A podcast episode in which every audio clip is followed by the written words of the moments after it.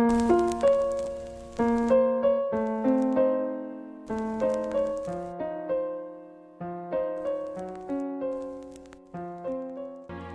Corría el año 1960, que fue bisiesto e iniciado en viernes, según el calendario gregoriano, y algunas cosas pasaban en el mundo. En Europa se crea la Asociación Europea de Libre Comercio, en Meirín, cerca de Ginebra, se inaugura el mayor acelerador de partículas mundial. En Cuba, Fidel Castro nacionaliza todas las empresas. En Chile, se lleva a cabo la primera edición del Festival de Viña del Mar. En el Vaticano, el Papa Juan XXIII nombra por primera vez a un cardenal de raza negra. En Brasil, Brasilia se convierte en la nueva capital federal. Estados Unidos inicia su bloqueo comercial a Cuba, violando el derecho internacional al amenazar a cualquier país que decida proveer al pequeño país caribeño. John F. Kennedy es electo presidente de los Estados Unidos de América, derrotando a Richard Nixon. 1960 es conocido también como el año de África, debido a las independencias logradas por la mayoría de las naciones de este continente.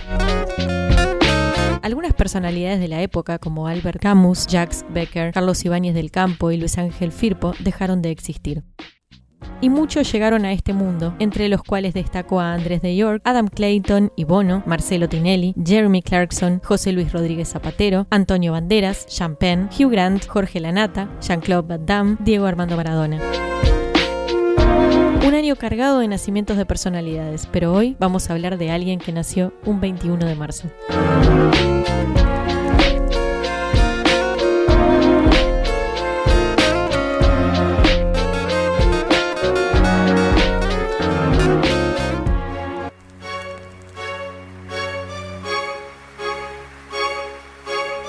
Una mezcla exquisita, sibarita entre Monte Carlo y Melbourne, desde Inglaterra hasta Brasil, pasando por cuanto destino pueda ser tan generoso de tener un espacio que pueda llenarse de asfalto para convertirse en pista y ver correr esas máquinas espléndidas que llegan a 320 kilómetros por hora y que al ojo humano que las ve en vivo son prácticamente imperceptibles. Entre yates, casinos y mujeres se dan la vida 20 bendecidos que sin miedo a la muerte y con mucho en el bolsillo deben terminar en ese podio y en lo posible con la copa en mano. Deporte machista si los hay muy poco democrático también, atrapa a aquellos que no solo por tener talento, sino que por traer consigo mucho dinero, terminan pilotando estos carros impactantes. Sin embargo, mis amigos, no puedo dejar de pensar que todos y cada uno de estos tipos al volante son absolutamente valientes, temerarios y algo locos. Y que toda su vida, desde los karts armados y pintados por sus padres hasta el más rápido auto de la más envidiable escudería, no han deseado otra cosa más que correr. La mayoría de las veces con final feliz, otras no. En este deporte a los sponsors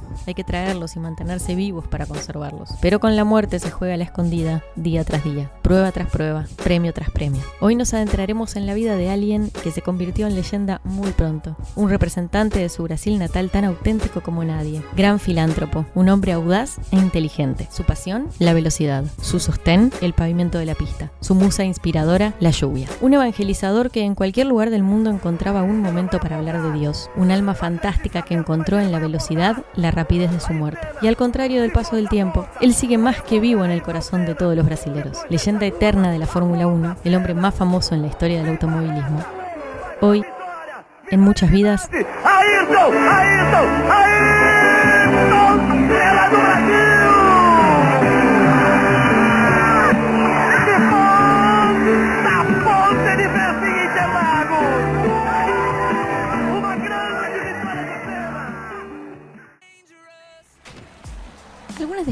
para entender este capítulo de muchas vidas. FIA, Federación Internacional del Automóvil. Es una organización sin ánimo de lucro con sede en la Plaza de la Concordia de París, en Francia, y que incluye 268 organizaciones automovilísticas de 143 países. Fundada en 1904, es mundialmente conocida por regular las competiciones de automovilismo más importantes del mundo, pero su ámbito de aplicación incluye todos los aspectos del automóvil, las carreteras, la movilidad, el medio ambiente o la seguridad vial. Su actual presidente es el francés Jean Todt, quien fue copiloto de rally y director de varias escuderías de Fórmula 1, entre las que se destacó su paso por Ferrari. Las escuderías son un selecto club de equipos de pilotos con licencia para disputar las carreras que componen el Mundial de la Fórmula 1. La mayoría de estas escuderías están asociadas a grandes marcas de automóviles, aunque cada vez están también vinculadas a grandes patrocinadores que invierten fortunas para poder participar. Cada escudería compite en la carrera con dos pilotos y disponen de otros tantos pilotos probadores. A partir de ahí, estas escuderías disponen de un organigrama distinto, aunque todas cuentan con una multitud de ingenieros que realizan un trabajo casi tan importante como el de los pilotos. Son Alfa Romeo, Ferrari, Haas, McLaren, Mercedes, Racing Point, Red Bull, Renault, Toro Rosso y William. Boxes. Término utilizado en las carreras de motor para aludir a la parada que hace un vehículo durante la competición para repostar, cambiar los neumáticos, hacer reparaciones o ajustes mecánicos o cambiar al conductor. ¿Qué es la pole position? Es el término que utilizan para designar el primer lugar en la grilla de salida de una carrera. ¿Qué es el safety car o el auto de seguridad? Es un vehículo de la organización exclusivo en circuitos que depende directamente de la dirección de la carrera. Su función básica es la de neutralizar las carreras para agrupar a los participantes ante un incidente grave o por causas meteorológicas. Tenemos el campeonato de constructores y el campeonato de pilotos. Campeonato de constructores es el otorgado por la Federación Internacional de Automovilismo al constructor de Fórmula 1 más exitoso de la temporada y está determinado por el sistema de puntuación de acuerdo con los resultados de los grandes premios. En las 53 temporadas que se ha otorgado el campeonato, solo 13 distintos constructores lo han ganado, siendo Ferrari la más exitosa. El campeonato de pilotos también es otorgado por esta federación al piloto de Fórmula 1 más exitoso de la temporada, determinado también por el sistema de puntuación en relación con los resultados de los grandes premios. 32 pilotos distintos han ganado el campeonato, siendo Michael Schumacher quien ostentó las plusmarcas de 7 títulos en total y 5 títulos consecutivos entre las temporadas de 2000 a la de 2004.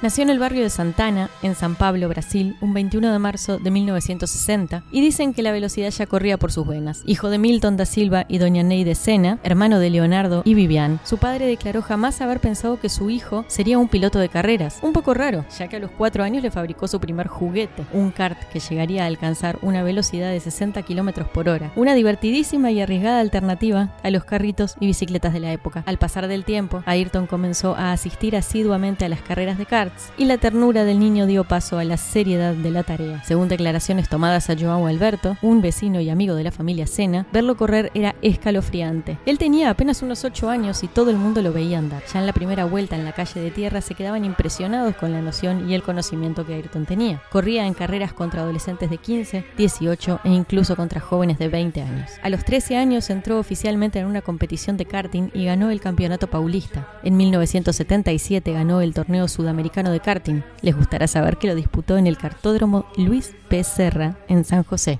Uruguay. Un año después sería contratado por el equipo DAP de Italia, donde competiría por el campeonato mundial hasta irse a Inglaterra. Si bien Senna no se destacó de sobremanera, es muy curioso escucharlo contar cómo esa época de karting fue tal vez la más feliz de su vida, en especial por su excelente relación con su compañero Terry Fullerton, de quien aprendería y declararía luego que junto con el kart le proporcionó excelentes recuerdos, ya que era rápido, consistente y un piloto muy completo. Senna diría que esa época era conducción pura, no había política, ni dinero de por medio. Su hermana Vivian contaba que le debe al su gran destreza y capacidad para conducir bajo la lluvia. Ayrton Senna era conocido como una persona de imponente carácter y particularmente justiciero, además de un competidor nato y muy terco como cualquier conductor de automovilismo. Y justamente cuenta por ahí que bastó una carrera perdida un día de lluvia para que Ayrton no parara de correr hasta perfeccionar la técnica, incluso sin ir a comer para descansar.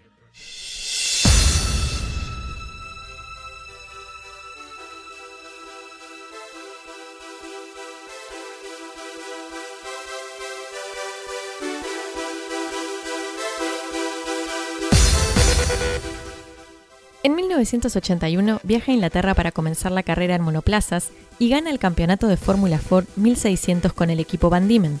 Poco tiempo después, y a falta de patrocinio, decide volver a Brasil a asumir su rol en la empresa familiar, ya que sus padres precisaban de su ayuda. Sin embargo, no fue mucho tiempo después que se comunicó Dennis Russian, dueño de la Russian Green Racing, un respetado equipo de Fórmula Ford 2000, ofreciéndole a Senna un auto para correr y una suma de 10.000 libras, lo cual lograría que Ayrton retorne a Inglaterra inmediatamente. Fue al año siguiente, en 1982, que ganó el campeonato británico y los campeonatos europeos de esa división. En 1983 participó del campeonato británico de Fórmula 3, dominando la primera mitad de la temporada. Así en noviembre de ese mismo año triunfó en la inauguración inauguración del Grand Prix de Fórmula 3 de Macao, obteniendo finalmente la atención de algunas escuderías de Fórmula 1. Por ese entonces lo llamaron para hacer pruebas de pretemporada, las cuales realizó para Williams, McLaren, Brabham, Toleman pero estos tres primeros ya tenían sus plazas confirmadas con otros pilotos. O en el caso de Brahman, por ejemplo, tenía la obligación por parte de su mayor auspiciante, Parmalat, de tener un piloto italiano. ¿Se acuerdan de lo que hablamos de que la Fórmula 1 es poco democrática, altamente política y con favoritismos que van más allá del talento? Pues ese es un buen ejemplo, de Parmalat. Siendo la ya dicha situación más que clara para Ayrton, no quedó otra opción que unirse a Toleman, que si bien era Fórmula 1, también era un equipo relativamente nuevo. Johnny Secoto, el piloto venezolano, sería su compañero de equipo, con el cual debutó en el Gran Premio de Brasil en Río de Janeiro, sin mucha fama ya que no era él el único piloto brasilero, ni era tampoco muy conocido para ese entonces. Fue en el Campeonato Mundial del Gran Premio de Sudáfrica y posteriormente en el de Bélgica que consiguió sus primeros puntos. El mejor resultado de la temporada llegó en el Gran Premio de Mónaco, caracterizado por fuertes lluvias en la previa. Ayrton Senna dio la primera de sus espectaculares lecciones de conducción en mojado y el primer mano a mano con su enemigo íntimo, Alan Prost. Muchas vidas tuvo la gran oportunidad de acceder a una charla con quien es el mayor relator de Fórmula 1 que tuvo Uruguay, Mario Uberti, que con su inconfundible estilo nos contó un poco acerca de esta musa, este mito de Ayrton y su baile bajo la lluvia. Relatar las carreras de Ayrton Senna fue eh, realmente magnífico. Fueron los comienzos de las transmisiones que hicimos con Canal 4 y el tema del desempeño bajo la lluvia fue algo que salió a luz en el Gran Premio de Mónaco de 1984, cuando él en su año de novato corría para un equipo de muy pocas posibilidades como Toleman. Es más, largó decimotercero y bajo la lluvia mostró realmente lo, lo que podía llegar a manejar. La carrera se fue desarrollando primero con Mansell en la punta, después Mansell se equivocó y se pegó contra el guardrail. Alain Prost tomó el liderazgo, y las condiciones en la lluvia eran bastante complicadas Prost quería que la carrera se terminara y pasó dos vueltas por delante de boxes marcando con el puño en alto como que no se podía correr de esa forma. Senna se le venía encima a razón de más de tres segundos por vuelta y cuando ya lo tenía cerca, eh, Jackie, que era el director de la carrera, sin consultar a los comisarios deportivos, la dio por finalizada. A pesar de que Senna pasó a Prost antes de la línea de sentencia, al darla por finalizada, se contabilizó la carrera al cierre de la vuelta anterior, o sea, con Prost ganando y Senna segundo. La historia dice que incluso el Toleman no, hubiera podido completar el, recorrido total, pues venía con un problema de suspensión, pero quedó para todos como que Ayrton fue el gran ganador moral de la carrera y probó lo que él sabía, pues en automovilismo las carreras eh, siempre son definidas por las máquinas, son verdaderamente carreras de autos y no se puede ganar sin un auto que esté para ganar, pero la lluvia iguala mucho las condiciones y puso a esa altura a un McLaren Porsche al nivel de un Toleman y eso simplemente lo podía hacer la inclemencia del tiempo. En ese tipo de igualdad de condiciones Ayrton Senna saltó a la luz y bueno, después eh, empezó a ser un referente de la gente que seguía las carreras por televisión, incluso cuando él falleció, mucha gente empezó a comentarme que para, para ellos no tenía sentido ver la Fórmula 1 sin Ayrton Senna.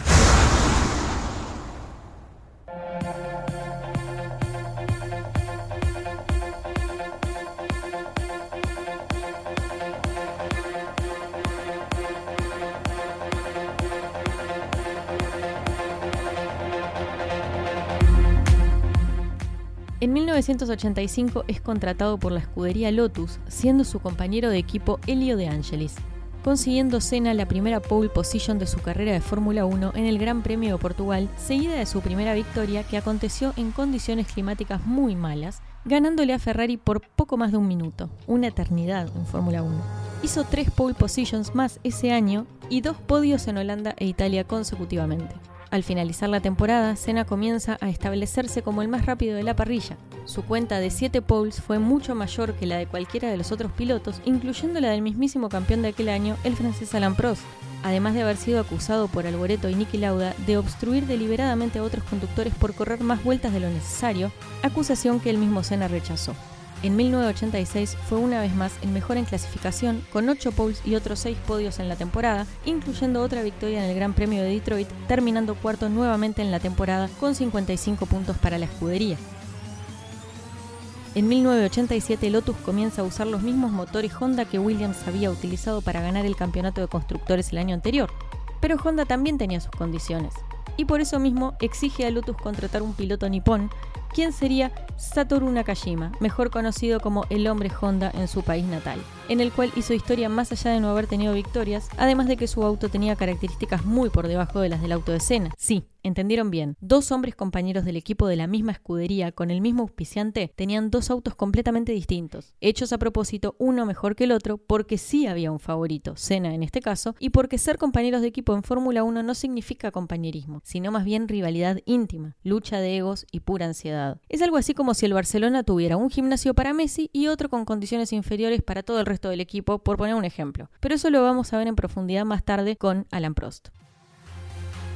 Llega el año 1988 acompañado de una nueva escudería, McLaren en este caso, y eso es en parte gracias a la gran relación que Senna construyó con Honda años antes. Sin embargo, la otra parte de la historia, y tal vez la más curiosa, es que el mismísimo Alan Prost, por aquel entonces bicampeón mundial y jefe de su equipo, fue quien dio la aprobación final para contratarlo.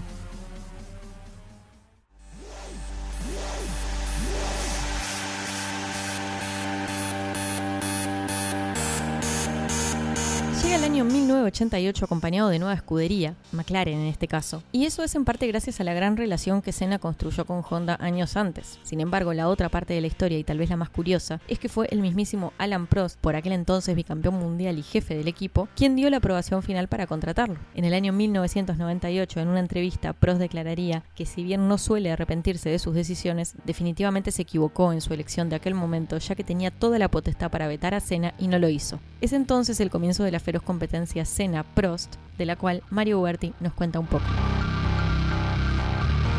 Senna y Prost eran realmente muy diferentes, totalmente diferentes. No solo fueron eh, competidores en pista, sino dentro del mismo equipo. Por dos veces protagonizaron un cierre de campeonato en Japón con toques y salidas de pista. Frecuentemente discutían en las reuniones de pilotos sobre cómo uno encaraba las cosas y el otro las quería diferentes no se llevaron nunca muy bien. Creo que Senna se sentía superior a Prost y Prost a veces mostraba como que se sentía inferior a Ayrton Senna. De cualquier manera, bueno, dos eh, grandes eh, pilotos, dos grandes rivales por sobre el hecho de que fueran compañeros de equipo. Queda el recuerdo de Ayrton Senna mucho más grabado en todos los que vimos Fórmula 1 de aquellos tiempos que el de Alain Prost, a pesar de que el francés fue cuatro veces campeón del mundo.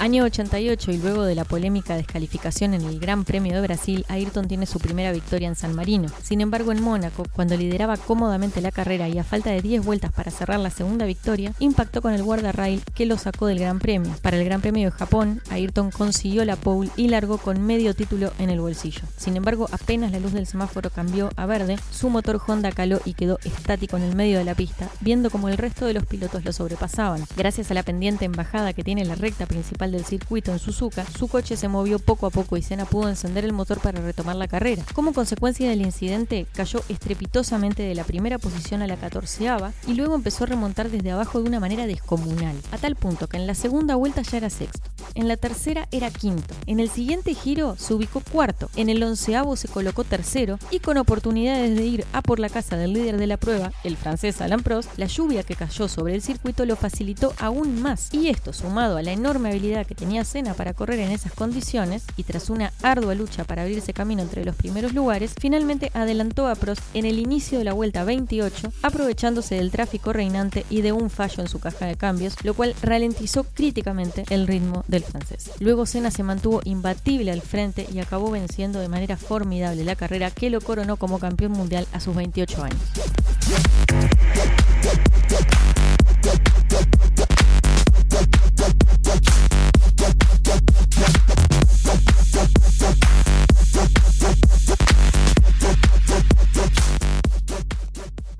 Sin en el 88 hubo roces entre Senna y Prost, su lucha se intensificaría mucho más en el 89 con batallas en la pista y una guerra psicológica fuera de ella.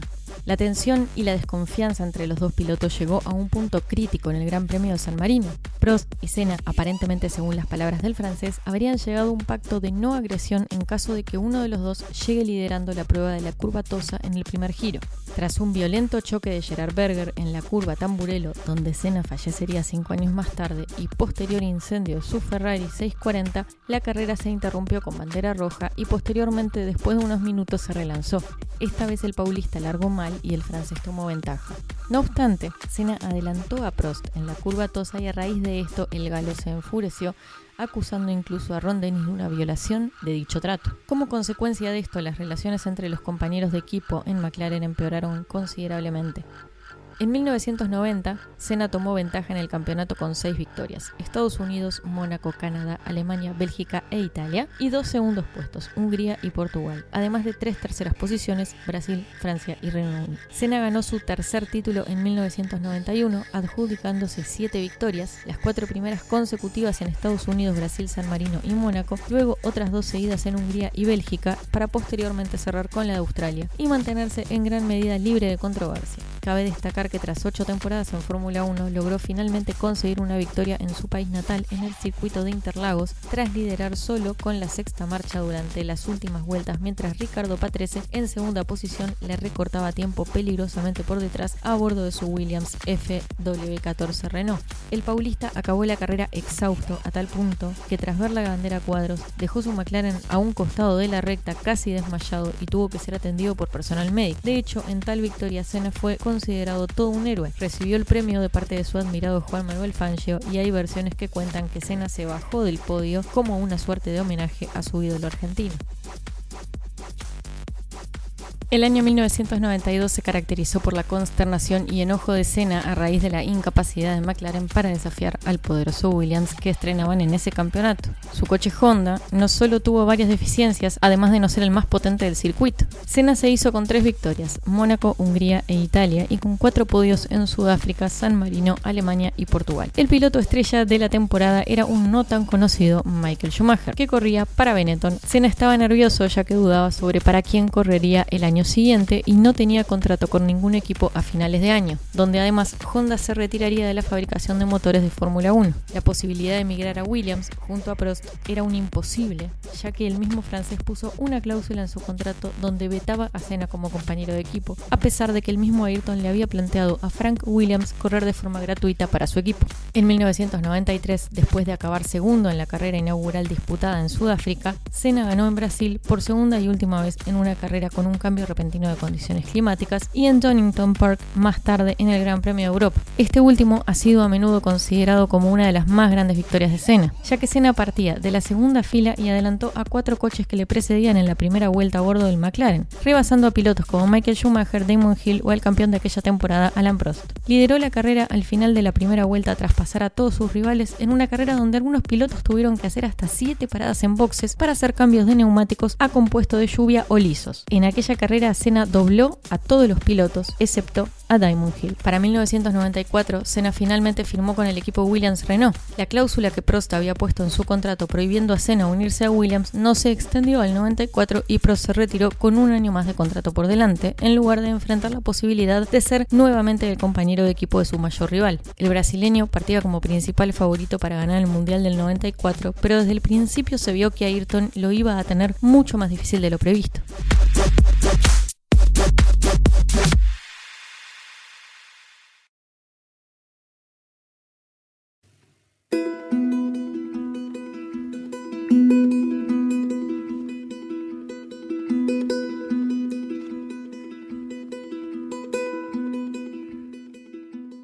Primero, el FW16 no resultaba ser un coche apto para el brasilero ya que sufría problemas al introducirse en el estrecho habitáculo, aunque esto lo pudo solucionar durante la pretemporada. Pero sumado a esto, las pruebas de pretemporada mostraron que el nuevo Williams Renault tenía velocidad pero era difícil de conducir. Senna había hecho numerosos comentarios de que el FW16 tenía algunas peculiaridades que deberían ser subsanadas. El coche en cuestión, después de los cambios de regulación para prohibir la suspensión activa y el control de tracción, no logró mostrar la superioridad que esperaban. Fue el peor inicio de escena en una temporada de Fórmula 1, fallando en sumar puntos o finalizar ambas pruebas a pesar de conseguir la pole en ambas carreras. Schumacher lideraba el campeonato de pilotos por 20 puntos de ventaja sobre Senna.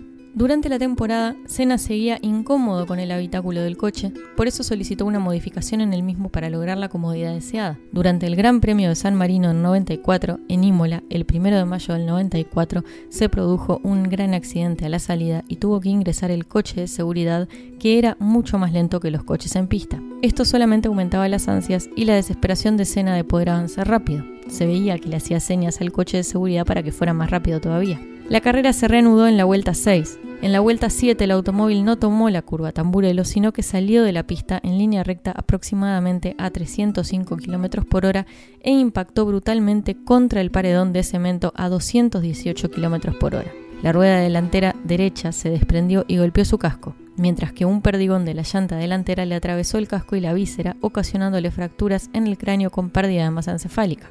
Si el perdigón hubiera pasado dos centímetros más arriba, Ayrton seguiría vivo. Tras el choque, Senna, con serias heridas en el cráneo, yació inconscientemente a la espera de que la carrera fuera abortada y la asistencia médica se acercara hasta el vehículo. Fue necesario hacerle una traqueotomía in situ, hasta que minutos más tarde fue trasladado en helicóptero al Hospital Maggiore de Bolonia, donde permaneció en coma inducido algunas horas. Poco después se confirmó su muerte cerebral, aunque todo apunta a que sufrió una muerte instantánea en el golpe. Michael Schumacher ganó la carrera. Este hecho ocurrió un día después de que otro piloto, el austríaco Roland Ratzberger, Roland Ratzberger falleciera durante la clasificación. La causa aparente de que el Williams FW del brasileño saliera despedido hacia el paredón de la curva de Tamburello fue la rotura de la barra de dirección de su monoplaza. Esto no se comprobó en el juicio juicio que duró varios años en Italia. El caso se reabrió años después para que finalmente en 2007 se declarara que fue la ruptura de la columna de dirección la causa del accidente, pero debido al tiempo transcurrido no hubo ninguna acción legal contra Patrick Head. El equipo Williams nunca aceptó su responsabilidad, tampoco los ingenieros encargados de la pobre modificación de la columna de dirección que Senna había solicitado previamente, la cual fue de muy mala calidad, ocasionando que Senna quedara prácticamente sin control del monoplaza justo en la curva mencionada. Hubo otras teorías además como que la causa que el monoplaza perdió altura debido al enfriamiento de los neumáticos por la salida del safety car, también causó una pérdida de presión en los mismos, provocando la pérdida de adherencia al hacer contacto el chasis con la pista. Incluso se vieron saltar chispas del coche antes del impacto. Cabe decir también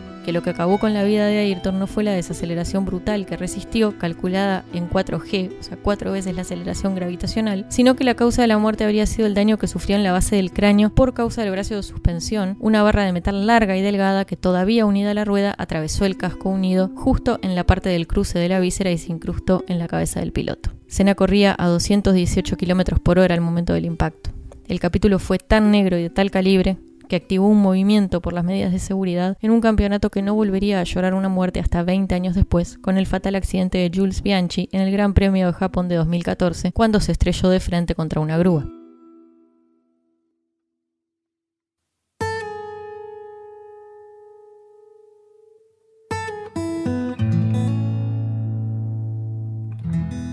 Su ataúd fue llevado por las calles de San Pablo en un coche de bomberos, seguido por más de un millón de personas. Fue enterrado con honores de jefe de Estado en el cementerio de Morumbí de dicha ciudad brasilera. A su funeral acudieron pilotos de la talla de Jackie Stewart, Alan Prost, Emerson Fittipaldi y Ron Dennis. Para el pueblo brasilero, el triunfo de Senna en la Fórmula 1, el deporte de más alta tecnología del mundo, llevó al país a ser reconocido en todo el globo y a aproximar a Brasil al llamado primer mundo. El éxito de Senna representaba la superación de los fracasos del pueblo.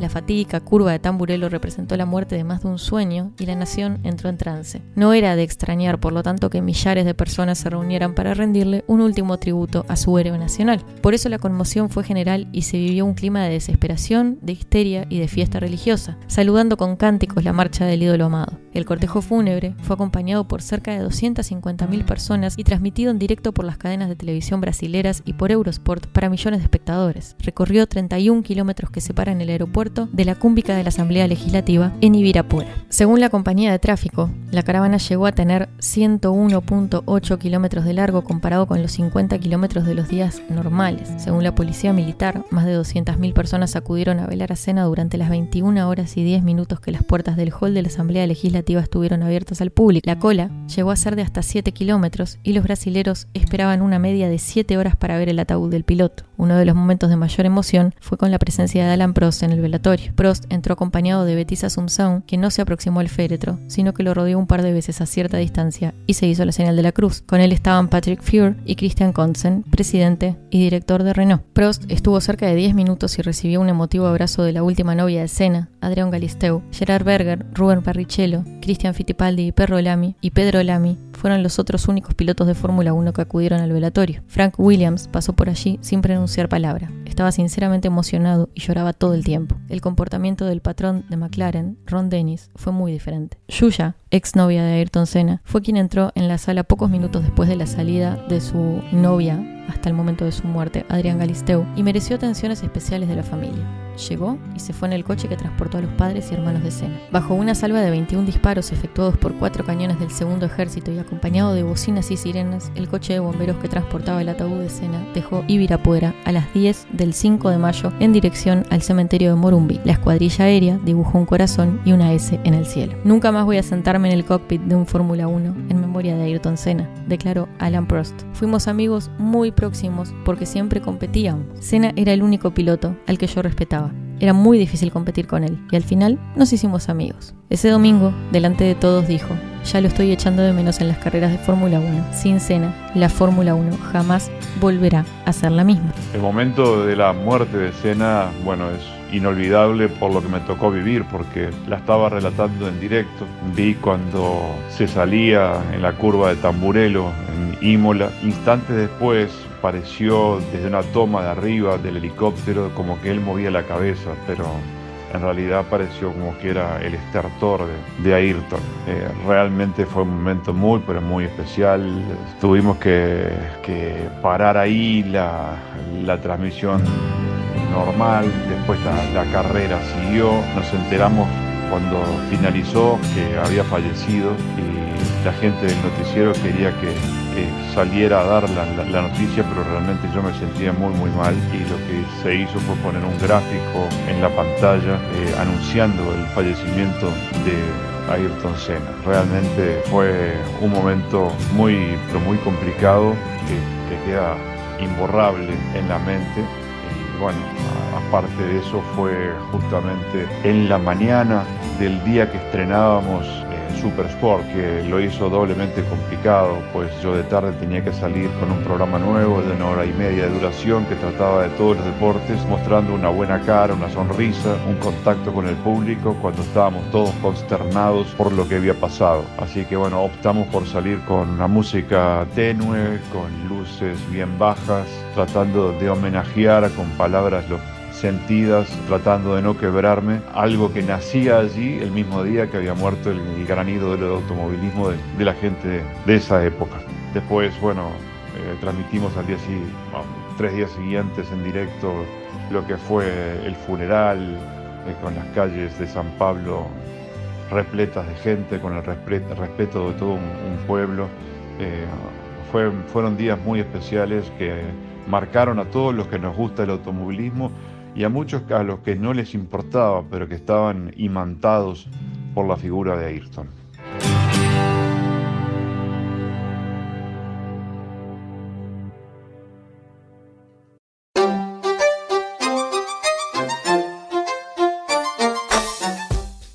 Algunas curiosidades.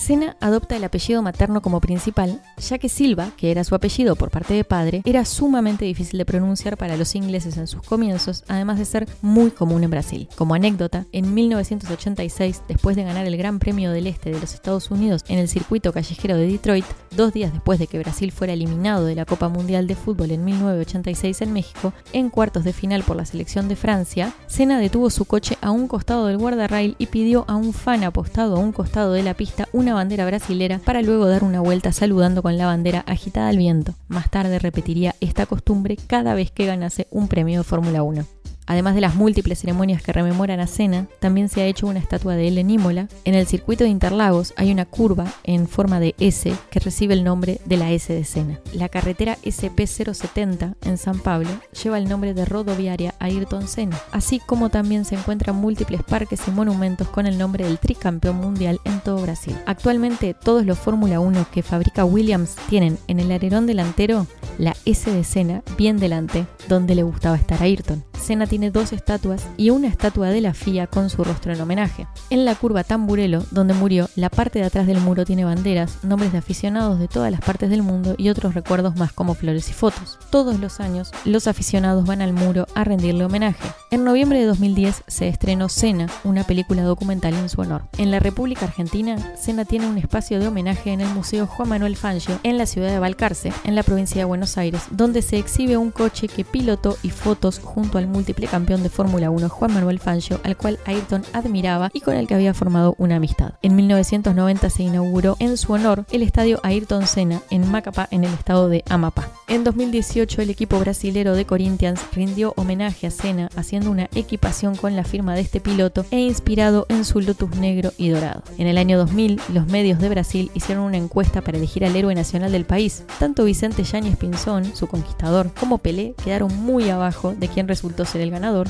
Ayrton Senna. El día que Ayrton perdió la vida en San Marino, al revisar el interior del Williams en que murió, encontraron una bandera de Austria. Iba a homenajear al piloto Roland Ratzberger, fallecido el día anterior durante las pruebas clasificatorias. Además de su club de fans en Brasil, tiene otros en Francia, Estados Unidos, Alemania, España y Japón. En este último país, después del emperador, Senna era la figura más popular. En el Gran Premio de Italia del 2000, Michael Schumacher llegó a las 41 victorias en Fórmula 1, igualando así la marca de Senna. En la conferencia de prensa después de la carrera, cuando le preguntaron por esto, Schumacher se echó a llorar. Mika Hakkinen, quien había llegado segundo, intentó tomar la posta pero tampoco pudo decir nada. Sería finalmente Ralph, hermano de Michael, que llegó tercero, el único que pudo hablar. Era fanático del Corinthians. Cuando se cumplieron 20 años de su muerte en el 2014, todos los jugadores del equipo salieron a la cancha con cascos que tenían el mismo diseño que utilizaba el brasilero. La marca británica de automóviles superdeportivos McLaren presentó a mediados de diciembre del 2017 el McLaren Senna, que lleva este nombre en honor a Ayrton.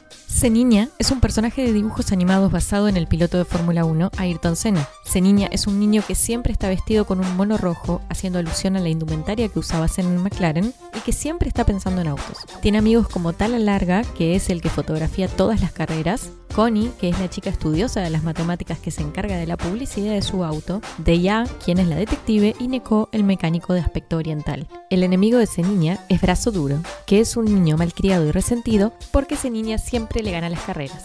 El compañero de siempre de Seniña es Meweroi, que no es más que su casco amarillo que cobra vida. Seniña aparece en historietas en internet, en la página web del Instituto Ayrton Senna y también está presente en cuadernos, camisetas y demás artículos para niños.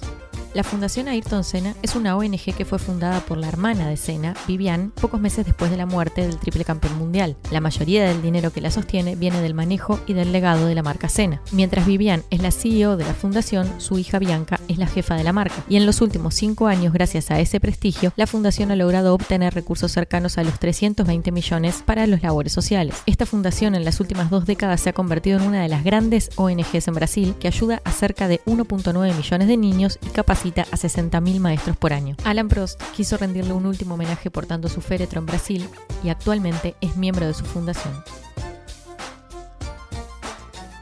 Conducción, guion y edición, Belén Zorrilla. Producción ejecutiva, Bruno Celsa Lorenzo. Encontranos en arroba muchas vidas uy en Facebook, Twitter e Instagram. Y si querés pasarme información o sugerencias de biografías que quisieras escuchar, nos escribimos en muchasvidasuy.gmail.com. Muchas Vidas es una producción original de Uycast. Podés escuchar más de nuestros contenidos en plataformas como Spotify, Audioboom, TuneIn, Deezer, iBox, Google Podcast y Radio Public. Agradecemos especialmente la colaboración del periodista Mario Uberti, a quien pueden seguir en arroba motormario.com y motormario.com para estar al tanto de lo último en automovilismo. Quiero recomendarles Momentos Híbridos, conducido por Anita Lafera, que en su más reciente episodio habló de podcast y feminismo en una distendida charla con Florencia Flores en Beer Bros Bar. Muchas gracias y nos escuchamos.